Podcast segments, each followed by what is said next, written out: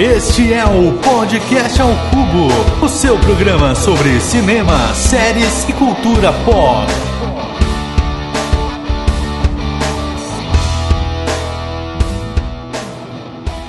Bem, amigos do Podcast ao Cubo, estamos aqui em definitivo para a primeira Copa Telecine de Diretores. Eu sou Eduardo Schneider e para isso estou aqui com meus amigos Rodrigo e MDB Poli.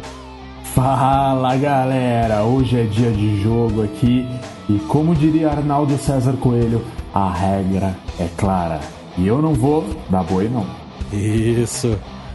Diego Maradona Ramon. Opa, eu aqui, hein? Será que se eu fosse aprender a dirigir, eu poderia ter ir na autoescola e chamar o Spielberg para me ensinar? Essa foi bosta. Haja coração, pessoal. Vamos lá. Então, aumente o som e vem com a gente.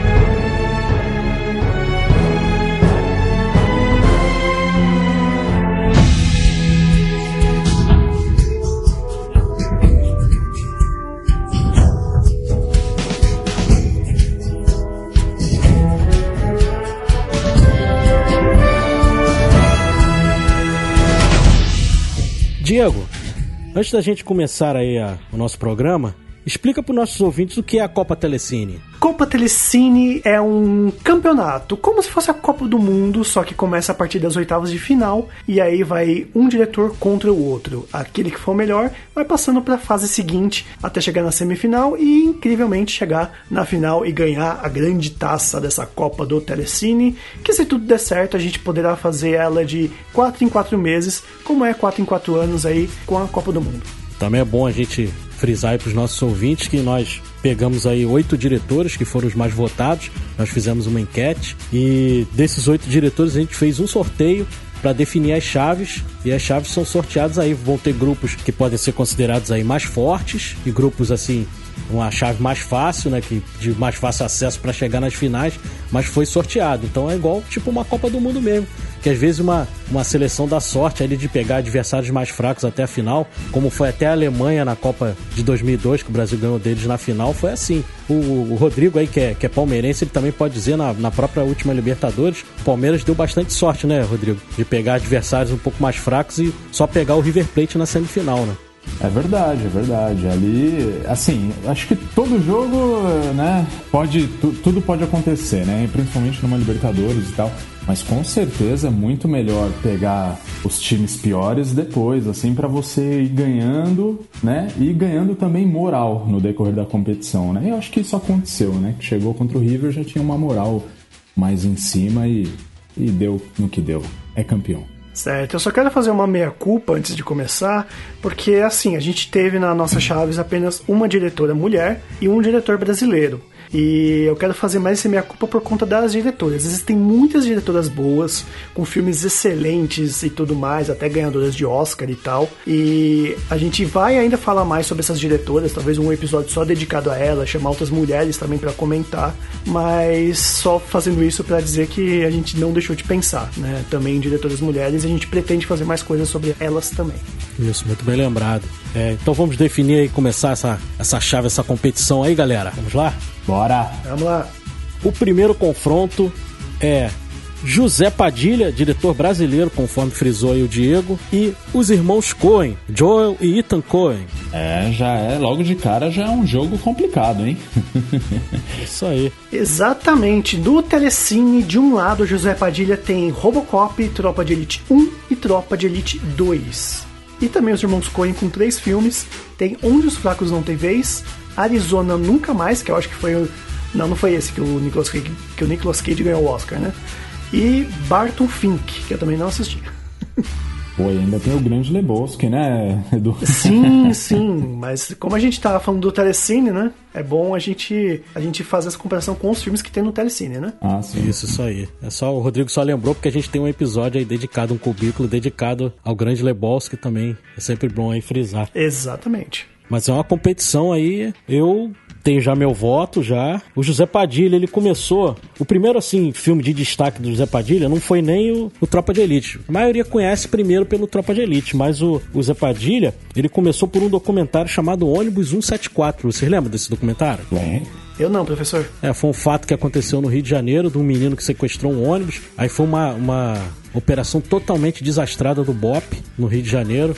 nossa, totalmente. Acabou acontecendo coisa terrível no- nesse, nesse incidente e ele fez um documentário sobre isso. E esse menino que, que sequestrou o ônibus, ele já tinha vindo daquela, daquele massacre lá na Candelária, entendeu? Ele, ele era um dos sobreviventes daquele massacre da Candelária. Aí o Zé Padilha, ele ganhou muito sucesso aí com esse, com esse documentário Ônibus 174. Antes aí mesmo do, do nosso Tropa de Elite que estourou a carreira dele, né? Fez ele ficar aí até a ponto dele, dele gravar coisa em Hollywood, né? É verdade. É, lembrando o, ca... o Casa... Tá parecendo um Casagrande, Rodrigo. É verdade, é verdade.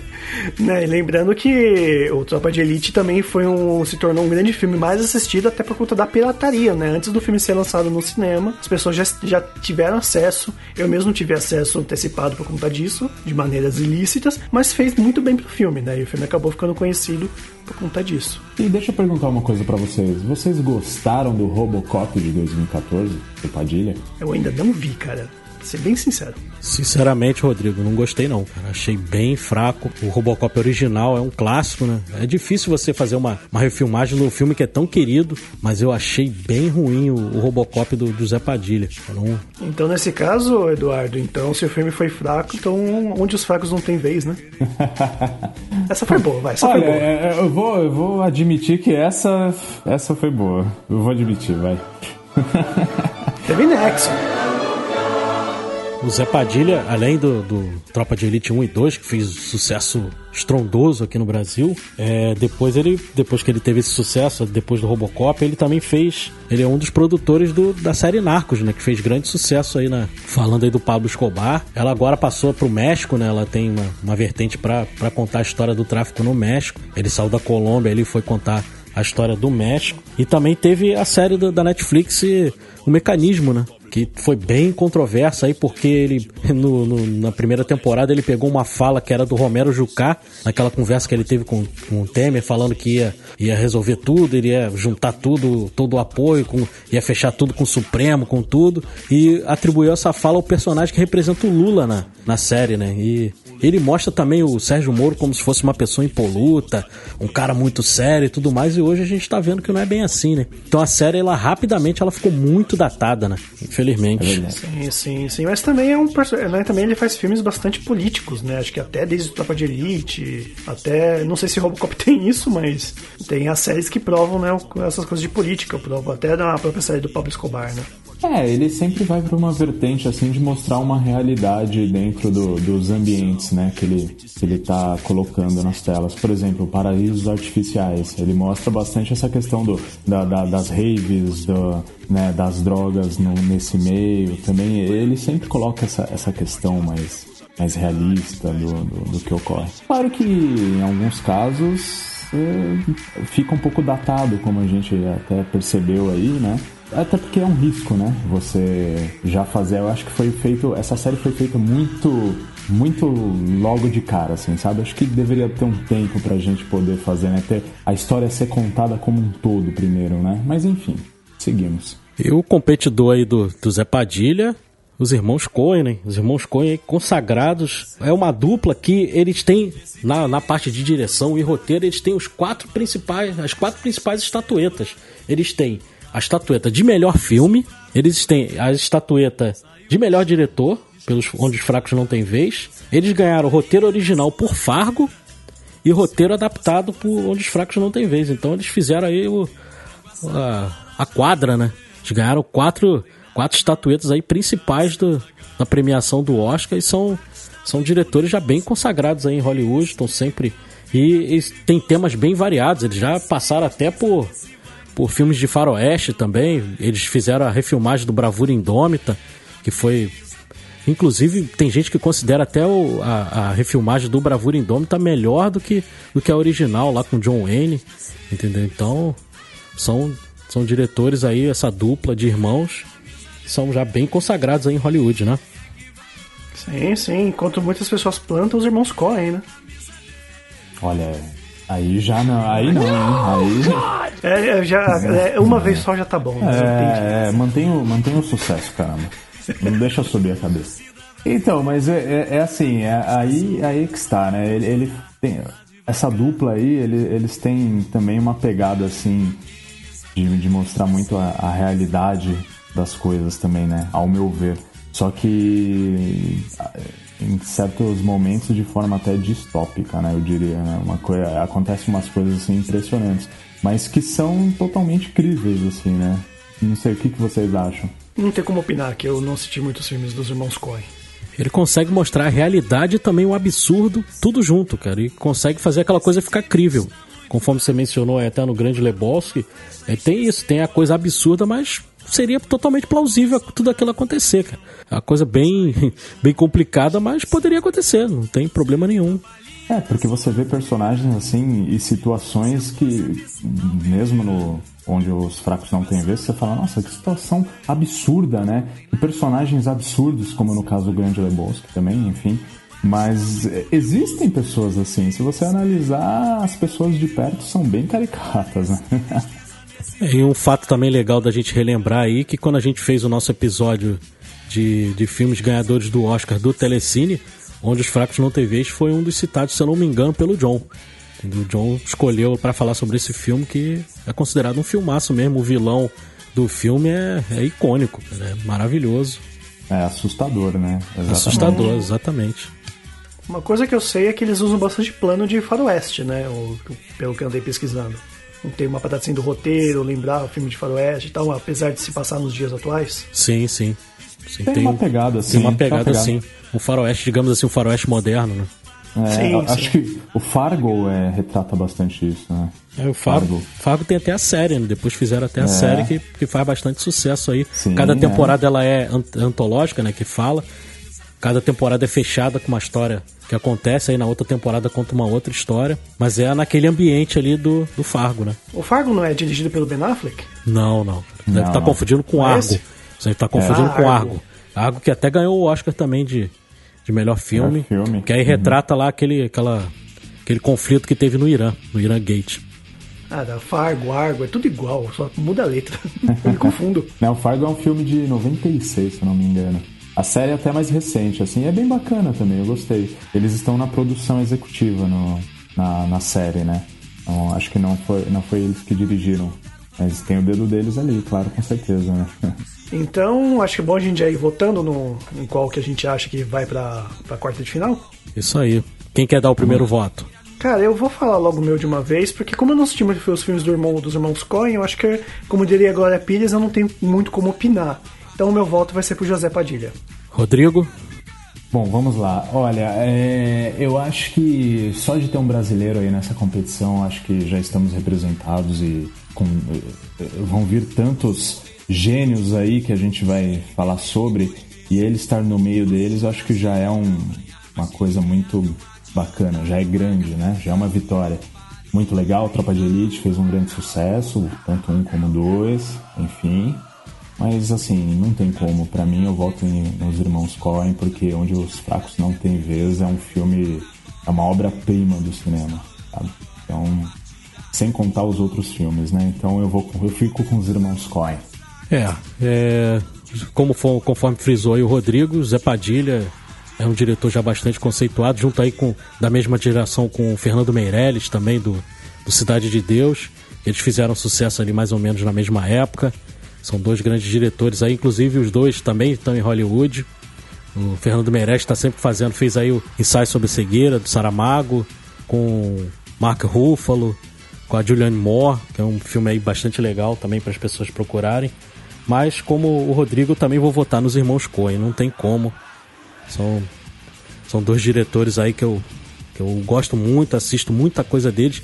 São dois diretores que me levam ao cinema. Se tem alguma coisa, alguma obra deles, eu tô lá para assistir porque eu gosto muito e meu voto é do, dos irmãos Coen. É, esse estilo deles com esse, essa realidade nua e crua, com coisas absurdas e humor ácido, é, eu acho uma, uma mistura muito interessante. Assim. Se fosse Fernando Meirelles, como o próprio Edu citou, eu acho que já seria uma, uma escolha mais difícil para mim. Né? Porque, pô, Cidade de Deus eu acho uma, uma coisa assim absurda de bom. Agora, nesse caso aqui, vamos de Irmãos Coen.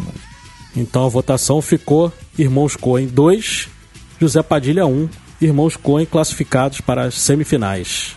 E quem são os próximos da lista, Eduardo? Agora, meu amigo, agora que o bicho vai pegar, porque nós temos dois diretores que não se bicam. São dois diretores maravilhosos. Eu adorei esse sorteio, porque. Foi sorteado isso mesmo não? Foi sorteado, foi sorteado. E esse, esse conflito que vai acontecer aí vai dar pano pra manga. São dois diretores que eu tenho certeza que vocês dois gostam muito. Acho que vai dar briga aí porque eles não se bicam. É Spike Lee e Quentin Tarantino do Spike Lee, de um lado a gente tem os filmes no Telecine O Plano Perfeito, com Denzel Washington, tem Faça a Coisa Certa, Old Boy, Dias de Vingança, que... Eh, mas temos mais melhores blues. E fala aí pra gente o que, que tem do Quentin Tarantino. Temos Bastardos Inglórios, Cães de Aluguel, que é um dos meus preferidos, o grande clássico dele, o Pulp Fiction, uh, e temos o Quentin Tarantino, Os Oito Primeiros, que acho que deve ser um documentário, né? Isso, é um documentário que inclusive tem uma polêmica com o Spike Lee, falando lá sobre o Django Livre, tem uma polêmica entre os dois ali no documentário, que é bem interessante. Então vamos começar aí falando do primeiro desafiante, Spike Lee. Spike Lee é um dos diretores que eu mais gosto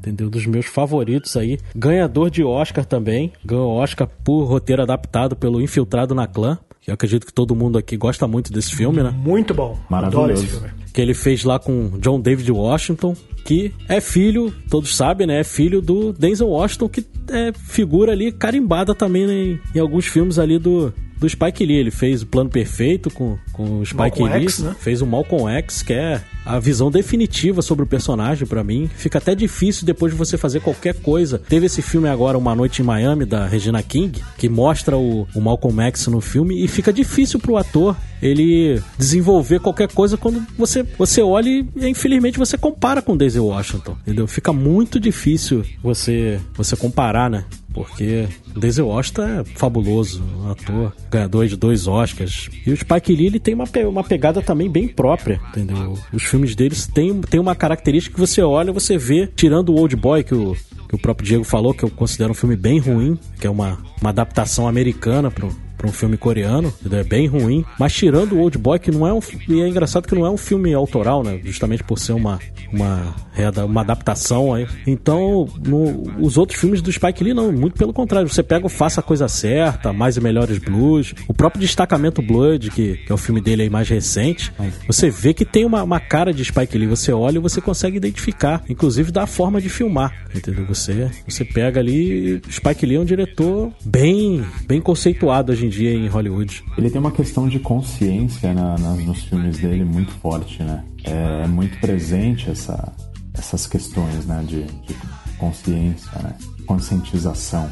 É, é exatamente isso que pesa bastante na hora de escolher, porque é justamente a briga dele com o Tarantino, né? O, o Tarantino faz filmes e tal, e até imprime algumas coisas da, da vida do homem preto e tudo mais, só que o cara não viveu isso, né? E acho que quem consegue retratar isso com mais exatidão é o Spike Lee. O Spike Lee tem essa diferença dele, né? Ele retrata a realidade. O Tarantino, ele faz ficção com a realidade, né? Sim, conforme você falou, ele, ele o Tarantino ele transitou muito por esse por esse meio, ele filmou coisas de black exploitation, entendeu? Lá com Jack Brown. Ele fez o Django Livre. O Django Livre é o filme que incomoda mais o Spike Lee. A visão do negro nesse filme, ele incomoda demais ao Spike Lee. Tiveram brigas ali pela imprensa, não assim direta, né? Mas briga pela imprensa. Um fala uma coisa, outro fala outra e deu muita confusão entre, entre os dois por causa desse filme, por causa da visão que, os, que o Quentin Tarantino tem sobre o negro que o Spike Lee discorda completamente.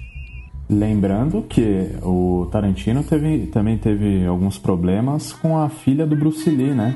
Pela forma que ele foi retratado no Era Uma Vez em Hollywood, é, a Sharon Lee, ela não, não, gostou muito de como o pai dela foi retratado. E realmente, né? Bom, eu que pelo menos sou bem fã, conheço bem da vida dele, li alguns livros dele já, enfim. Realmente ali tá, tá uma visão bem caricata, uma coisa assim que. Sabe quando exageram na, na, na dose, assim, da, da, da, pessoa ser de um, uma certa personalidade? Foi uma coisa extremamente exagerada e parece que aquilo é, é a realidade, enfim houve troca de farpas também com, com a Shannon Lee entre com o Quentin Tarantino também. Então, é, polêmico, polêmico. Bem polêmico. E como a gente falou aí do, do, dos prêmios que o Spike Lee tem, o Quentin Tarantino também tem Oscar. Quentin Tarantino tem duas estatuetas de Oscar por roteiro, roteiro original no caso, pelo Pulp Fiction, pelo Django Livre. São dois, duas estatuetas lá na casa do Quentin Tarantino, que também é um diretor bem autoral também. Você é um diretor que chama público quando tem filme do Tarantino. Claro que mais no, no nosso nicho das pessoas que gostam mais de cinema, elas vão para assistir por causa do diretor. É um diretor que chama público. Ele tem já um público cativo e é uma disputa aí. Essa, vou dizer para vocês, essa eu tô bem na dúvida em quem eu vou votar. Essa é bem cabeluda, meus amigos. É demais, é sim, é demais. Sim. É, e vale lembrar que ele acabou descobrindo também o Christopher Waltz, né? Que fez Bastardos Inglórios, fez Django Livre e ganhou o Oscar pelos dois filmes, né? Então o Tarantino tem essa coisa de buscar uns atores lá do Cafundé do Judas e que o cara faz sucesso e tá aí, né? Grande em Hollywood, né? É bom a gente também frisar que ele ressurgiu com, com o John Travolta no Pulp Fiction, né? John Travolta tava Sim, com a carreira afundada e o Quentin é. Tarantino trouxe o John Travolta de volta, né? Travolta de volta. Travolta. olha, olha só que tá com piada piada aí. Foi, foi só não foi, foi um trocadilho involuntário, desculpa, pessoal. Foi sem querer, né? Foi sem querer. Mas ele trouxe, ele trouxe o ator aí aos holofotes de novo e é um filme espetacular. O Tarantino tem, tem muitos filmes aí que são arrasa quarteirões, né, cara? É, o Kill Bill, né? Kill Bill 1 e 2 é um sucesso estrondoso aí na cultura pop aí. Imagina. Sim, sim. E vale lembrar que eles têm uma coisa em comum, né? Ele e o Spike Lee, que os dois fazem filme com Samuel Jackson, né? É isso aí. E vamos, vamos para essa disputa aí. Essa eu tô. Tá difícil da gente decidir quem vai ser o primeiro a, se arriscar aí pra dar o voto. Posso ser o primeiro, posso ser o primeiro. Ó, pra mim realmente tá muito difícil. É. Mas sabe, sabe aquela coisinha assim que quando tem aquela corrida eu, eu, o, o cavalo coloca uma, uma pontinha à frente assim, e para mim é o Pulp Fiction. Eu acho que o Pulp Fiction ele é um filme que Cara, dispensa comentários, ele marcou uma geração. Então, por esse fato, por esse motivo, e ainda não ganhou o Oscar, né, gente? Não ganhou, mas porque também tava uma competição ali, né? Bem árdua, né? Quando competiu. Mas, enfim, eu vou de Quentin Tarantino por causa. Não por causa do Pulp Fiction, mas porque, pra mim, o Pulp Fiction, ele né? Apesar de eu discordar de algumas coisas, achar às vezes algumas coisas exageradas, assim, mas eu gosto bastante do Tarantino. Cães de Aluguel também eu gosto bastante. Enfim, é Quentin Tarantino pra mim, eu voto. Diego? É justo eu. eu também tô muito em dúvida. Apesar de ter visto mais filmes do Tarantino e menos filmes do, do, Spike Lee, tem que. Eu tava pensando aqui comigo, apesar de eu gostar muito do Tarantino, né? Ele é um grande diretor, ele, ele como roteirista ele é incrível, né? Eu tô numa vibe que eu gosto mais de analisar roteiro e tudo mais. Só que como aqui coisa vem mais de direção, eu acho que o Spike Lee ele tem mais essa vibe autoral melhor, essa coisa de trazer a realidade. O que eu pesquisei dele também, tipo, fez toda a diferença para escolher ele como diretor. Uh, o filme, nossa, o filme Infiltrado na Clã me deixou assim, de boca aberta, eu consegui assistir do começo ao fim, não me cansei. Filme incrível e acho que para diretor eu vou ficar com Spike Lee, mas se tivesse uma briga entre roteiristas, com certeza seria o Tarantino, que eu acho ele um excelente roteirista. Mas para diretor eu fico com o Spike Lee. Boa. E agora o meu voto de Minerva aí para dar o desempate. Eu sou apaixonado pelos dois, cara. O Rodrigo mencionou aí o Pulp Fiction, realmente, Pulp Fiction é um filmaço. Mas, porém, contudo, todavia, entretanto, além de eu gostar muito do Spike Lee, ser fã, assim, demais do Malcolm X, que para mim é o filme define, como eu falei, é o filme definitivo do, do personagem, da, da figura histórica aí. E além de tudo, ele é super, super fã de basquete da NBA. Ele, em tempos aí, antes da pandemia, ele estava sempre ali na beirinha da quadra dos jogos do New York Knicks. Ele é um torcedor fanático do New York Knicks. Você pode sempre, quando tem jogo lá no Madison Square Garden, você olhar ali na, na beirinha da quadra, o Spike Lee sempre tá ali, ele compra ingresso para para todos os jogos. E eu, como um bom fã de basquete, torcedor aí do, do sofrido Portland Trail Blazers, que, no, que só tem um título em 1977, a gente tá buscando o outro aí, tá difícil, a gente não consegue. Por, por essa afinidade que eu tenho, como eu gosto muito dos dois, eu tenho que encontrar alguma coisa para dar esse desempate, né? Então vai ser no, fora cinema, vai ser no basquete. Então meu voto vai ser no Spike Lee. Ô, louco, eu achei que ia ser Tarantino. É, é, surpreendente, mas legal, legal. Aí. E com isso, mais uma vitória aí apertada. Spike Lee 2, Quentin Tarantino 1. Spike Lee passa para semifinal. E a gente falou no, na, na, votação anterior, teve briga aí entre dois diretores, eles não se bicam tudo mais. Agora os diretores eles se conversam em suas obras e tudo mais. São dois gênios do cinema. Isso vai ser, isso vai ser muito cruel, cara. Nossa, essa, essa Esse vai ser muito cruel. Isso vai ser de chorar, cara. Acho que eu vou no banheiro e vocês voltam aí. Isso vai ser dificílimo. Posso Sacanagem. falar, Diego? Posso falar? É fi... Pode falar. Eu diria que é uma final antecipada. Sim, cara, isso aí é, é um clássico, como se fosse jogar ali Brasil e Argentina, é a final antecipada ali, né? É, exatamente. A chave agora é Martin Scorsese versus Alfred Hitchcock. Nossa, meu Deus do céu. Bom, meus amigos, vamos ficando por aqui. E onde a gente pode encontrar? Nos encontrar aí, Diego? Quais redes sociais? Não, não. Isso é cruel. Não vai contar agora, não. Meu Deus do céu. Vamos começar aí falando do Martin Scorsese. Fala pra gente aí, Diego, quais os filmes que tem do Martin Scorsese no Telecine? Silêncio é o primeiro da lista, que é o filme mais recente do Sr. Scorsese. Temos também Cabo do Medo, Lumière, A Aventura Começa, e o ganhador de prêmio, tendo o ator como Robert De Niro, O Touro Indomável, que foi aí o rock de muita gente do passado. Né? Maravilhoso, maravilhoso. Vale lembrar também, Diego, que esse Cabo do Medo é uma refilmagem de um clássico que tem, chamado Círculo do Medo, com Robert Mitchum e Martin Balsam, e que inclusive eles aparecem no Cabo do Medo, fazendo personagens mais secundários ali, mas tem um camel dos dois atores, o Robert Mitchum e o Martin Balsam, eles aparecem nessa refilmagem do Cabo do Medo, que aí os personagens principais são o Robert De Niro e o Nick Nolte. Nick Nolte lá de 48 horas também fez o Hulk, o pai do Hulk, no, aquele Hulk do Ang Lee, que também é um filmaço, Cabo do Medo é espetacular. O De Niro dando um show e essa parceria, né, do Scorsese com, com o De Niro é ah, nossa. É bem, é bem profícuo. Bem extensa essa lista, tem né? muita coisa maravilhosa aí. É engraçado que o Martin Scorsese tem obras-primas e ele só veio ganhar o Oscar mais recentemente, né? Ele só veio ganhar com os Infiltrados, entendeu? E depois de já ter perdido diversas vezes, mas a academia re reparou esse erro aí de não ter dado uma estatueta para ele e acabou ele ganhando por os Infiltrados.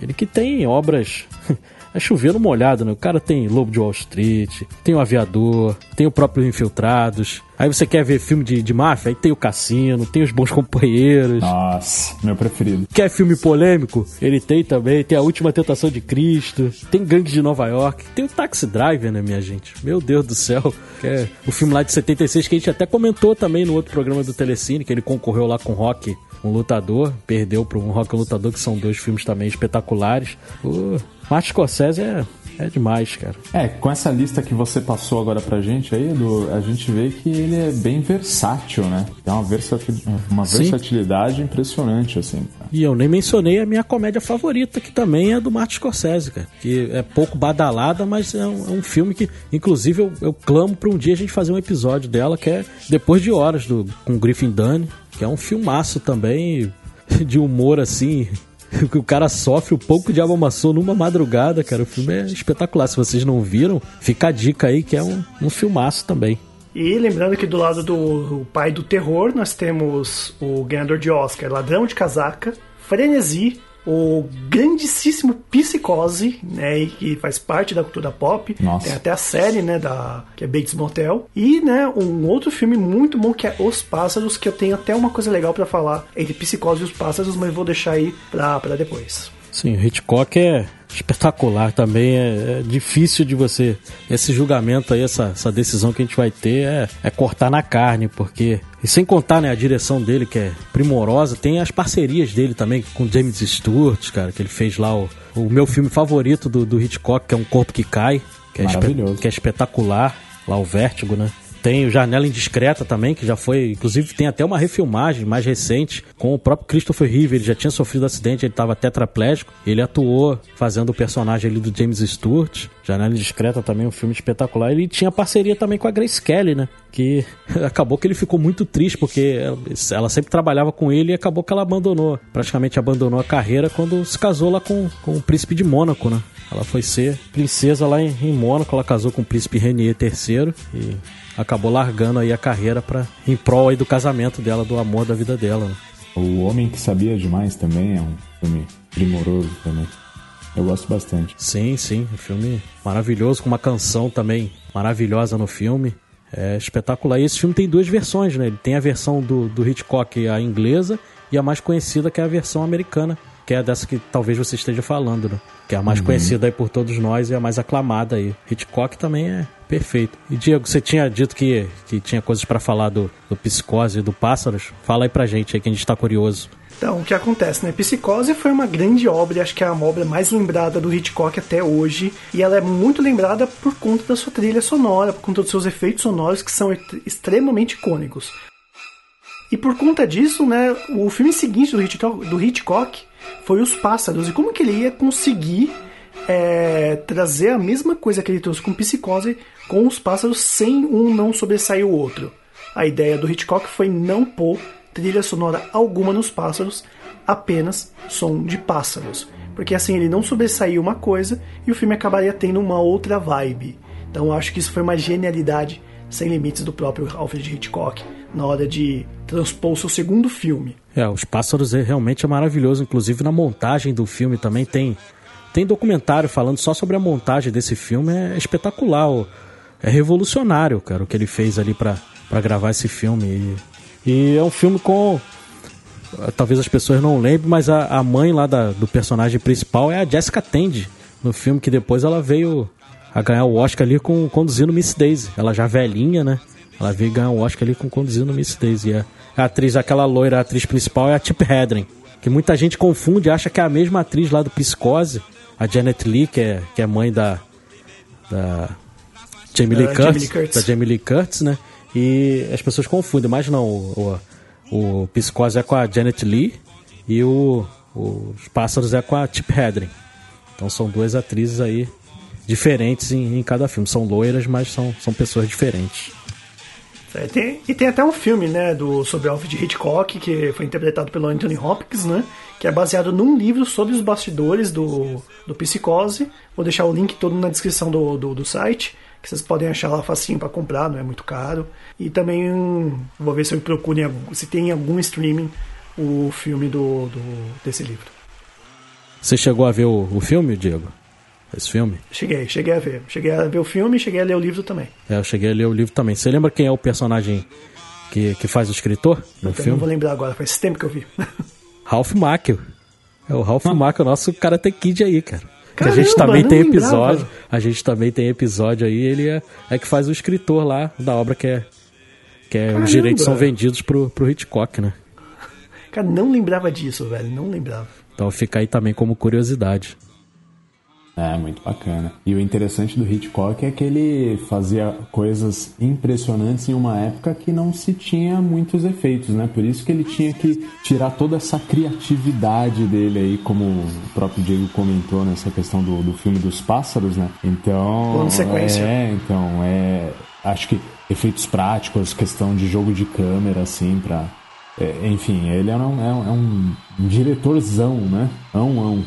sim, sim. A maioria das câmeras até hoje elas gravam, se não me engano, acho que 24 minutos, né? E eram as câmeras que usavam na época. Então ele tentava fazer planos sequências de 24 minutos por 24 sempre, né? Então ele já tinha essa vibe. Hoje muita gente usa o plano de sequência, o plano de sequência falso e tudo mais, mas aí o Hitchcock já fazia isso na época dele, né? É bom também a gente lembrar que, pô, no Psicose ele mata a personagem principal mais ou menos ali no meio do filme, né, cara? É muita coragem. twist. É muita coragem, cara. É muita coragem. Para conseguir fazer isso. É como a gente comentou lá do Old Boy, que foi feita uma, uma refilmagem mequetrefe, o Psicose passou pelo mesmo problema. Ele também passou pelo, por uma refilmagem com o Vince Vaughn e a Anne Hatch.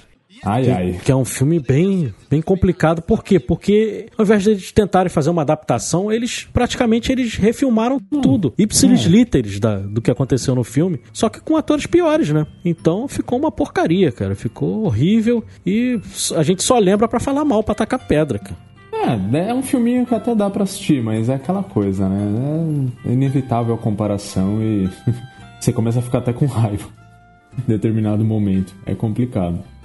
E agora, minha gente, a gente vai ter que votar. Como, Ah, como é. vocês já começaram, agora é minha vez de votar primeiro, né? Pra não, não ficar sempre eu aí dando voto de Minerva ou, ou sendo o último a votar, né? Então eu vou aí começar a abrir os trabalhos com uma dor no coração terrível, entendeu?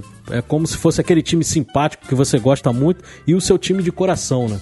É uma decisão muito difícil ali, mas você acaba tendo que tomar uma decisão ali por quem torcer. Ali, botando ali os dois, a importância que os dois têm pro cinema ali. Claro que os dois têm uma importância gigantesca, mas eu acho que o- em matéria de uma pessoa mais revolucionária, mais inovadora, até porque veio antes, né? Eu voto aí no Alfred Hitchcock. Ui, ai, ai, ai, ai. Agora é tua vez, Rodrigo. Ah, vamos lá. Bom, eu, eu aqui, meus amigos, eu, eu tô como. Diferente dos meus amigos aqui de bancada, os meus amigos eles são mais técnicos. O Edu aí é uma enciclopédia cinematográfica. É mesmo. Não é? É mesmo. O, o, o meu querido Diego também, ele acompanha bastante, ele, ele entende bastante de roteiro e tal. Eu, eu sou um cara assim que, talvez por ser ator, eu tenho uma, uma questão mais com as atuações, mas eu, assistindo o filme, eu sou um cara bem. Eu, sou, eu represento aqui, vou dizer pra todos, o espectador comum. Entendeu? Então eu acho que é interessante ter, ter dois mais técnicos tal, e um, e um cara representando. Ó, já tô dando desculpa, né? Eu sei. É, eu tô, tô aqui representando o espectador comum. Então, ai meu Deus. Nessa disputa, cara, com uma dor tremenda no coração e tipo assim, pô, não poderia ter caído isso logo de cara, mas tudo bem, faz parte do jogo, faz parte da vida. Mas por tudo e talvez por, por uma questão mais de memória afetiva, né? Por ter filmes que, eu pude acompanhar, né? Porque tem filmes que, obviamente, que são dos anos 50 e 60 que a gente acompanha hoje em dia, mas tem filmes que, que são lançados na época em que você está vivendo e talvez essa memória afetiva tenha pesado neste momento. Mas eu vou de Ma- Martin Scorsese porque Os Bons Companheiros é um dos meus sei lá, tá no meu top 10 muito provavelmente, assim, de filmes que eu mais gosto. Então eu acho que ele, ele assim, ganha, mas daquele jeito, ele passando um. bem. Bem, bem passando assim, muito pouco assim, sabe? Um pouquinho na frente do Hitchcock. É isso. Bela justificativa aí, Rodrigo. E agora, Boa nosso mesmo, Diegão. muito boa. Nosso Diegão agora. Vai lá, Rodrigo. O Diego. Olha que meu irmão chama Rodrigo, vai confundir aí. então, né, eu eu gosto muito dos dois, apesar de um deles eu ter visto pouco e o outro eu ter visto mais, mas por conta assim da, da, da própria história de vida dele, da, da própria história que eu, que eu acabei estudando mais sobre ele, até na faculdade mesmo, né? E e por conta da grande genialidade de ele ter vindo de uma época que as coisas eram muito difíceis de serem feitas e ele ia lá e fazia, né? Tanto que, cara, ele comprou todos os livros do, do Psicose porque ele não queria que o público visse spoiler. Ele queria que o filme fosse uma coisa única e desse aquele chance no final, né? E eu não vou me alongar muito, mas o meu voto com certeza é do Alfred Hitchcock. Opa, então. Alfred Hitchcock passa para a semifinal. É triste um- uma, É triste. um, um Martin Scorsese ser eliminado antes das semifinais. É, logo de cara. Mas eu não seja sei- triste pro outro lado Acontece, também, né? gente. A It- A Itália já não aconteceu isso na Copa, na Itália? A Itália não perdeu na- no começo? Teve, teve. Falando, falando por mim, meus amigos, eu acredito que se fosse qualquer outra chave que já teve até agora, o Martin Scorsese estivesse concorrendo ali com o Spike Lee, com o Quentin Tarantino, com o José Padilha, e com os irmãos Coen, eu acredito que ele teria ganho, teria Ah, passado para a semifinal. É Mas, mas com, né? com o Hitchcock ali ficou complicado ali você votar, porque qualquer um que passasse seria seria merecido, porque são dois gênios. Agora eu quero ver o próximo. Agora é briga familiar, meu amigo. Agora é, Eita. é coisa complicada. Esse sorteio, hein? É, sorteio parece até que foi direcionado, né? Olha, quando eu fiz o sorteio desse, eu falei, eu não acredito que caiu justo esses dois. É, mas o, o Diego ele filmou a, É. o sorteio, foi bem, foi bem honesto ali, teve auditoria. né? Verdade. A gente Teve- assistiu.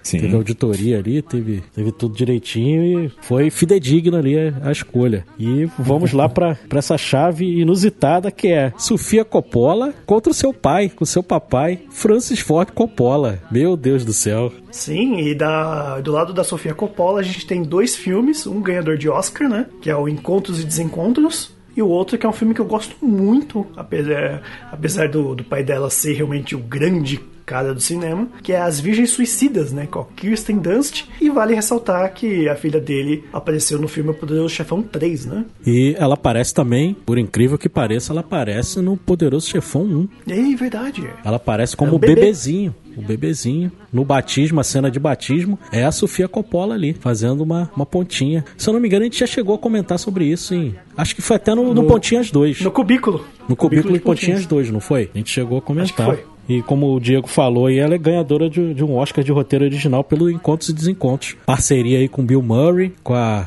Scarlett Johansson e parceria que, que eles retomaram agora com, com o filme da até da Apple TV Plus, On The Rocks, e que ele contracena lá com a Rashida Jones, a filha aí do Quincy Jones, também o maestro Quincy Jones, né? Um cara também maravilhoso. E ela tem muita parceria também com a Kirsten Dunst, também que fez aí a Mary Jane no, no primeiro Homem-Aranha lá do, do Sam Raimi. Ela tem uma parceria com ela tem a Virgem Suicidas, fez Maria Antonieta também com ela. Então, uma, ela como atriz realmente não, não foi grande coisa. Lá no, no próprio Poderoso Chefão 3 ela deixa muito a desejar. Mas como diretora eu, eu curto muito o trabalho da Sofia Coppola. Filha de Peixinho, né? E falando do Peixão Pai, né? A gente tem A Conversação, que é um filme que, assim, particularmente eu não vi. Mas tem a grande trilogia, né? O grande masterpiece do Francis Ford Coppola, que é o Poderoso Chefão 1, 2 e 3. Sendo o 1 e o 2 ganhadores de Oscar, né? Isso. O Conversação, ele é um é um filmaço, cara. É com Gene Hackman. Tem o Harrison Ford ali também, começo de carreira. O filme de 74, é um filmaço. Vale a pena, muito, vale muito a pena ver. Eu sou apaixonado pelo Gene Hackman, né? Já falei em outros episódios, mas esse filme aí também vale muito a pena pra, pra gente ver, cara. E o, pô, Francis Ford Coppola falando de Oscar, é, ele é absurdo, cara. Ele já ganhou Oscar de melhor filme pelo Poderoso Chefão 2, diretor do Poderoso Chefão 2, roteiro original. Ele, ele ganhou como roteiro original do Patton, que é um filme falando sobre o General Patton da Segunda Guerra, com o George C. Scott, que ganhou o Oscar até de melhor ator por esse filme, que é um filmaço também de guerra, um dos melhores filmes de guerra que tem.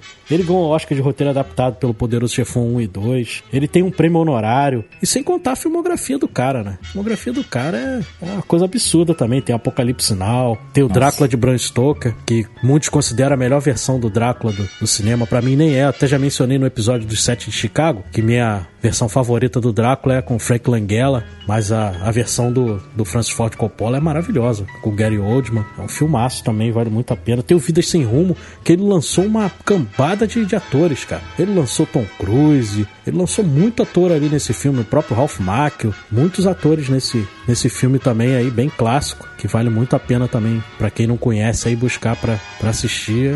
É um diretor espetacular. É, meus amigos, esse jogo tá, tá tenso, hein? É, né, pra mim, nessa questão aí, eu tô bem mais tranquilo nessa aqui, mas. Mas é que é atenção, cara, é pai e filha, né? É, tem essa questão aí. Inclusive a Coppola, a Sofia, né? Coppola, ela tem um filme assim que o pessoal não gosta muito, né? Que eu já vi que ele não tem uma. é, que chama Um Lugar Qualquer. Não tem uma nota muito boa por aí, mas é um filminho que eu gostei, cara. É um filminho bacana até. Mas o pessoal, eu vi que não tem uma nota muito alta, né? Eu, eu Maria Antonieta também, né? Primoroso, né? É, Você quer que ele tenha uma nota do quê? Ele quer que tenha uma nota de Astaroth? né? é, não, tem que comer muito arroz e feijão, né? Acho que- Mas é, é complicado, é complicado. Mas pra mim, eu posso votar já ou vamos, vamos Podemos conversar? voltar, Eduardo? Ou vamos conversar mais um pouquinho? Porque... Podemos votar, podemos votar. Acredito que essa aí vai ser. Acho que vai ser o primeiro 3 a 0 aí da.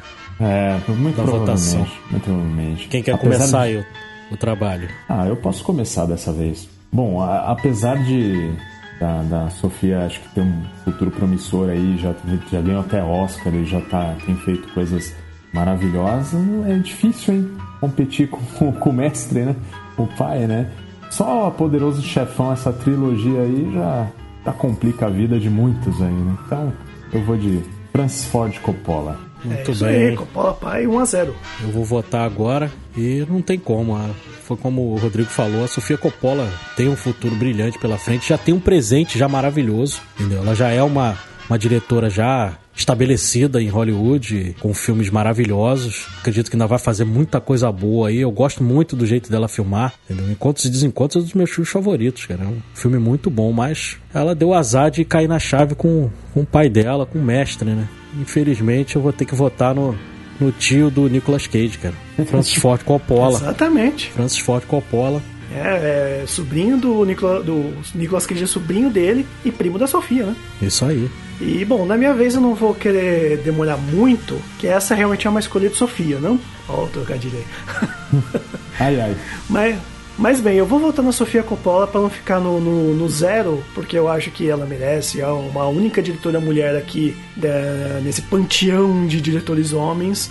E ela é muito boa, ela realmente fez um filme que acabou marcando, porque As Virgens Suicidas acho que foi um dos únicos filmes que eu vi dela. E como eu falei no início do cast, a gente tem que ver mais diretoras mulheres, e começando pela Sofia Coppola e ver os outros filmes dela também. Então meu voto vai ser dela, pra ela. E mencionando aí, Diego, já que a gente tá falando de diretora, há pouco tempo aí estreou um filmaço na, no Telecine. Nunca, raramente, às vezes sempre, uma diretora mulher, a Elisa Hittman. É um filme que também vale muito, muito a pena ver. Trata de um tema bem polêmico, que é o, o aborto na, na adolescência. E vale muito a pena ver. Foi um filme que foi ignorado pelo conservadorismo do- dos votantes da- das premiações. Que muitos são religiosos, conservadores e tal, e deixaram um filme que fala sobre aborto de fora. E é um tema tão atual, cara. É um- e é um filme tão bem feito. O filme Mãe também sofreu a mesma coisa. Isso fica frisado aí essa nossa indignação de, de terem deixado esse filmaço aí de fora e tá disponível aí no Telecine pra gente assistir. Ele estreou na, na Premiere Telecine, que é, que é um que o Telecine tem lançado muitos filmes nessa Premiere, justamente porque o cinema ele tá tá fechado, né? Então para as pessoas não ficarem ali tão órfãs do cinema, ele tem feito essa sessão Premiere só com esses filmaços. E o Nunca Raramente às vezes sempre é um deles e da Elisa Hittman aí fica registrado. Ótimo, ótimo. Agora acho que a votação é mais fácil, como a gente já falou de cada diretor, tudo, agora só fica mais simples a gente apenas votar, né? Só justificando o voto, né? O que, que vocês acham? Beleza. Sim, é por aí mesmo. Senão a gente vai acabar se repetindo, né? Vamos só, Com certeza. vamos É só verdade. finalizar esse campeonato aí pra ver quem vai levar o troféu, levar essa primeira Copa Telecine de diretores. Então, o primeiro confronto das semifinais: Joel e Ethan Cohen versus Spike Lee.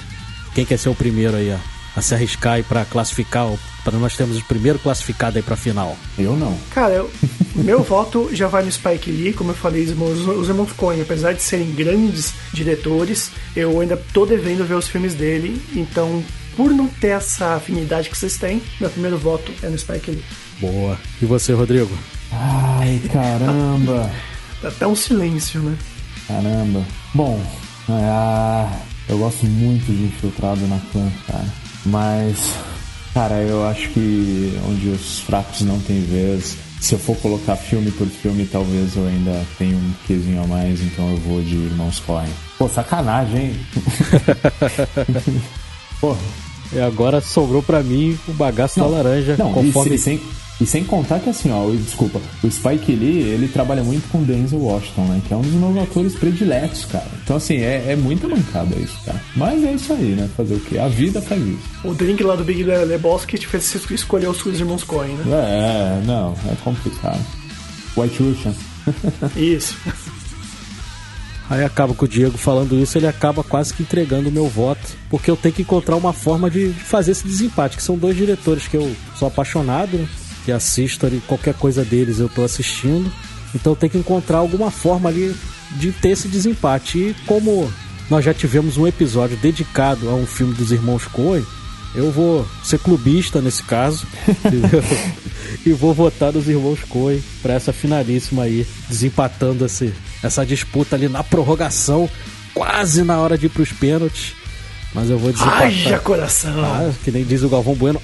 Haja coração, amigo! É, não teve, não teve vitória fácil aqui, não. É, tá tudo apertado ali, ó. A disputa complicado. Então, irmãos Coen na finalíssima.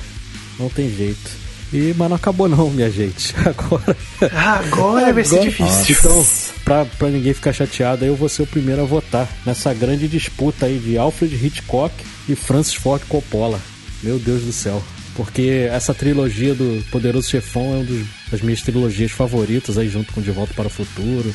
É uma obra-prima né, do cinema, considerado por muitos até o melhor filme já feito, O Poderoso Chefão, ali com Marlon Brando, que também é um dos maiores atores aí de todos os tempos, que tem trabalha num dos meus filmes favoritos, que é Sindicato de Ladrões, do Elia Kazan. Mas Hitchcock é Hitchcock, né, meu amigo? o mestre do cinema. Não tem jeito, é, é difícil você concorrer com o Hitchcock. O Hitchcock fala, né? É difícil. Hitchcock fala, ah, esse menino, peguei no colo aí com É. o, o, o Copolinha. É, então. Copolinha. E, e fica difícil o homem que, que. Não sei se foi o primeiro, mas assim, o, que o primeiro que eu me lembro de fazer o camelzinho dele do- nos filmes, né? Ele tá sempre aparecendo ali nos filmes dele. É, algumas antes cenas. mesmo do.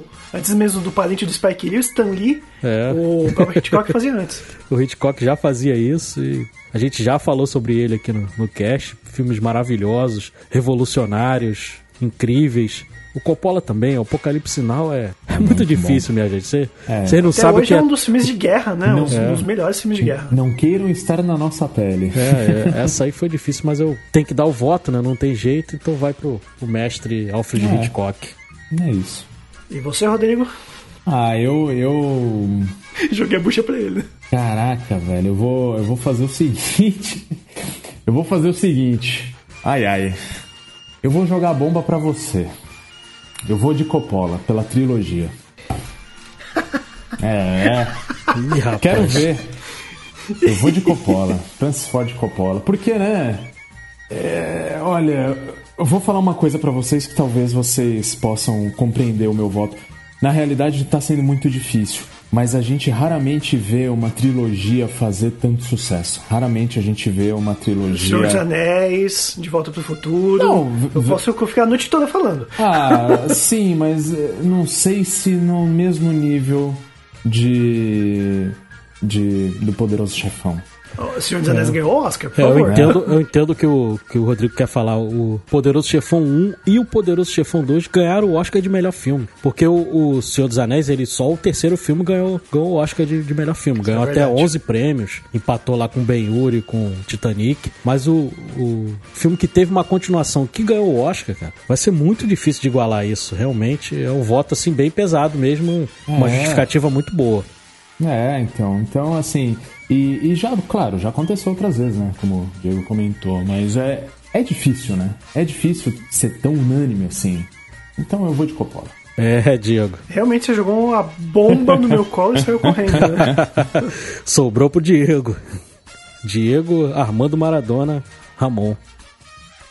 É isso aí, né? Você desenterrou os apelidos que eu tinha de quando era criança, praticamente. Mas bem, assim, eu vou ter que usar uma, uma, uma técnica de votar que é um pouco milenar, né? Oh. Que é a técnica do não sei o que, não sei o que, não sei o que, não sei o que lá, que eu não tô sem criatividade hoje. Vai fazer o Mas é uma técnica. Não, não, mas é uma técnica de votar naquele que é o professor. Porque se hoje a gente tem alunos bons, é porque tivemos professores no passado. E com certeza Hitchcock é esse professor. Então o meu voto vai ser pro Alfred.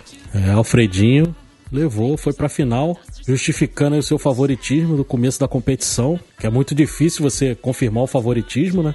Ele conseguiu chegar na final aí, temos uma finalíssima, que são, na verdade não são dois, né? São três pesos pesados, porque são dois contra um, né? Você vê a verdade. força do Alfred Hitchcock pro... Vai ter que ter dois pra concorrer com ele, cara. Você- Não é, É fácil não, não é brincadeira não.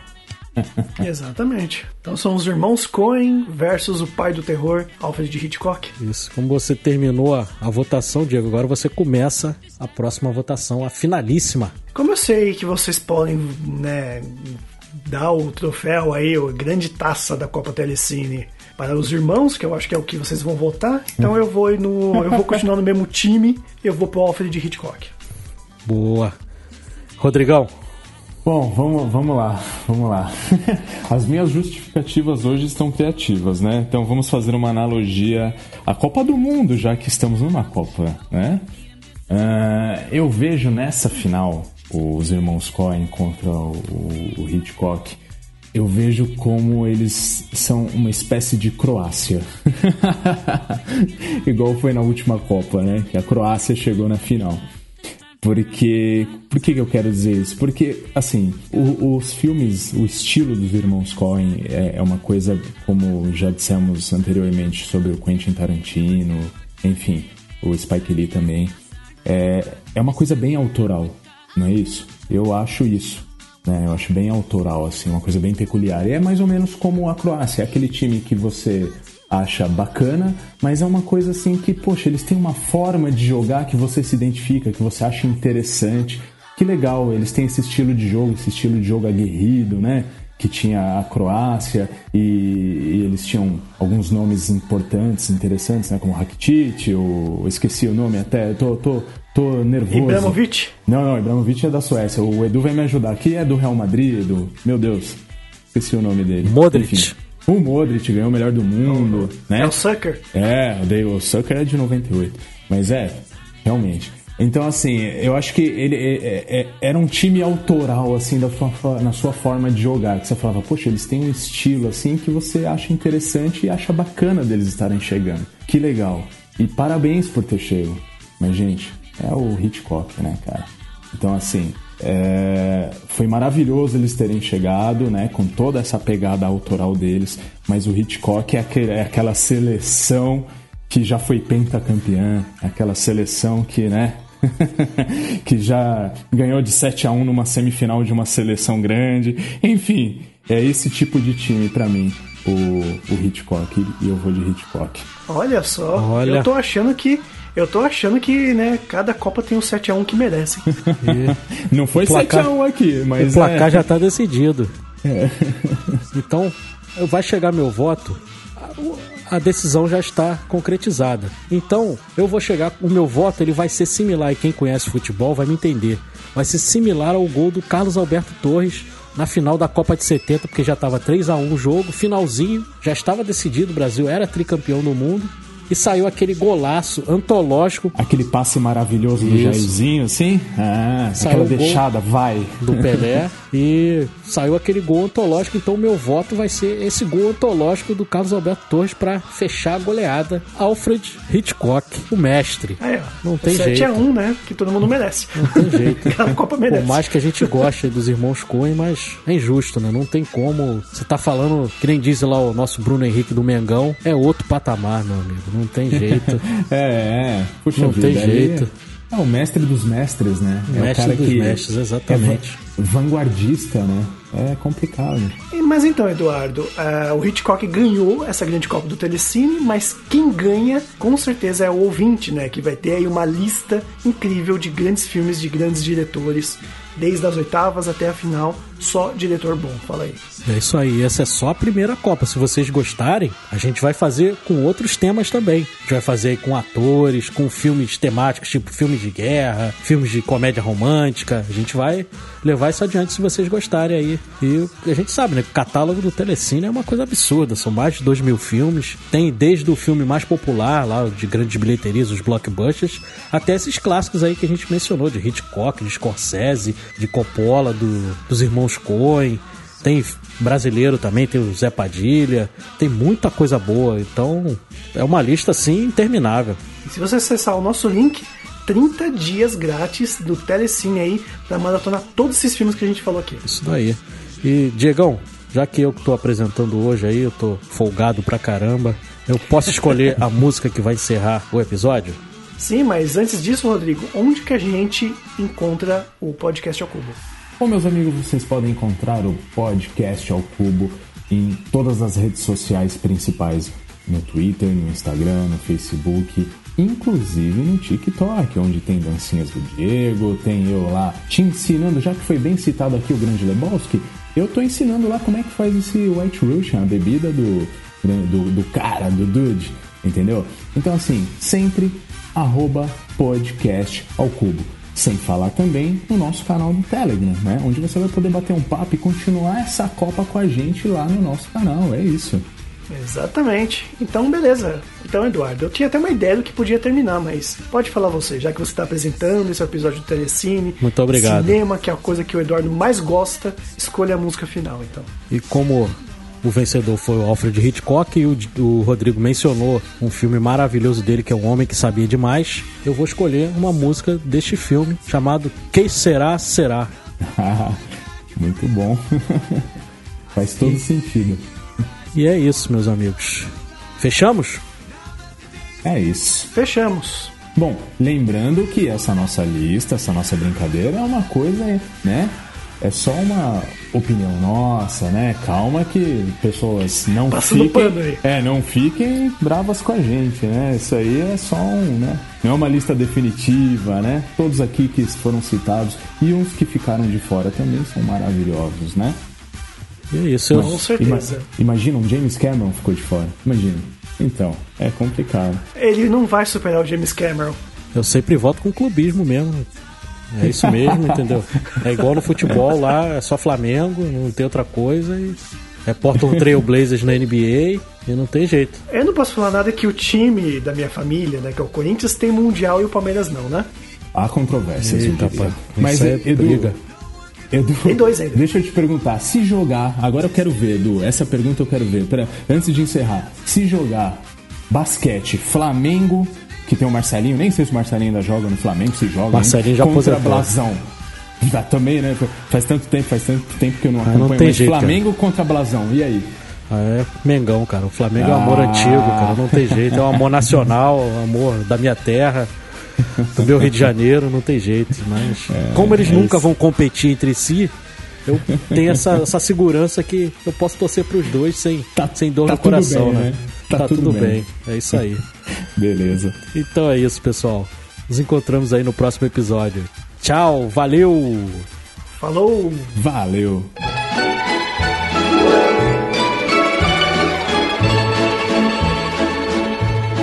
When I was just a little girl, I asked my mother, What will I be?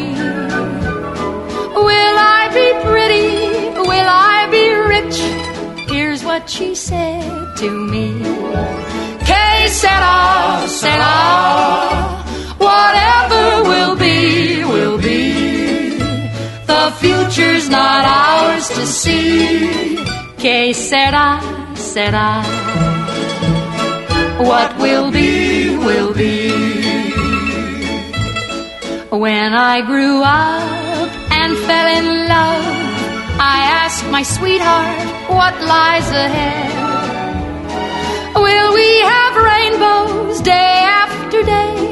Here's what my sweetheart said. Que sera, sera. Whatever will be, will be. The future's not ours to see. Que sera, sera. What will be, will be. Now I have children of my own. They ask their mother, What will I be?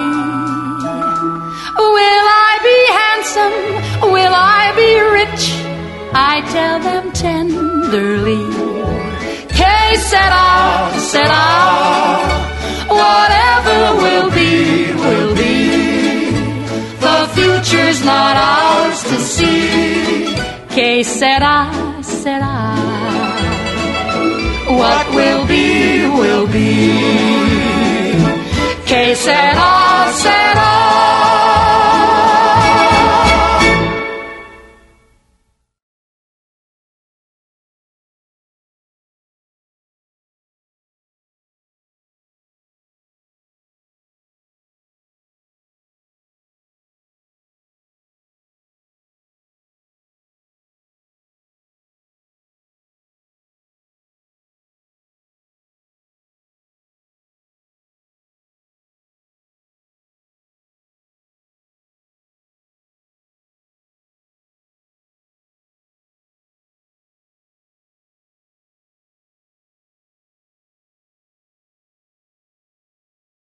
Joel e Ethan Cohen versus Spike Lee. Exatamente, tá aí o grande cara da família Lee, Stan Lee. Desculpa, gente, eu não aguento. Essa piada Ai, ai. já deve ter sido contada umas 30, 40 vezes. Nossa.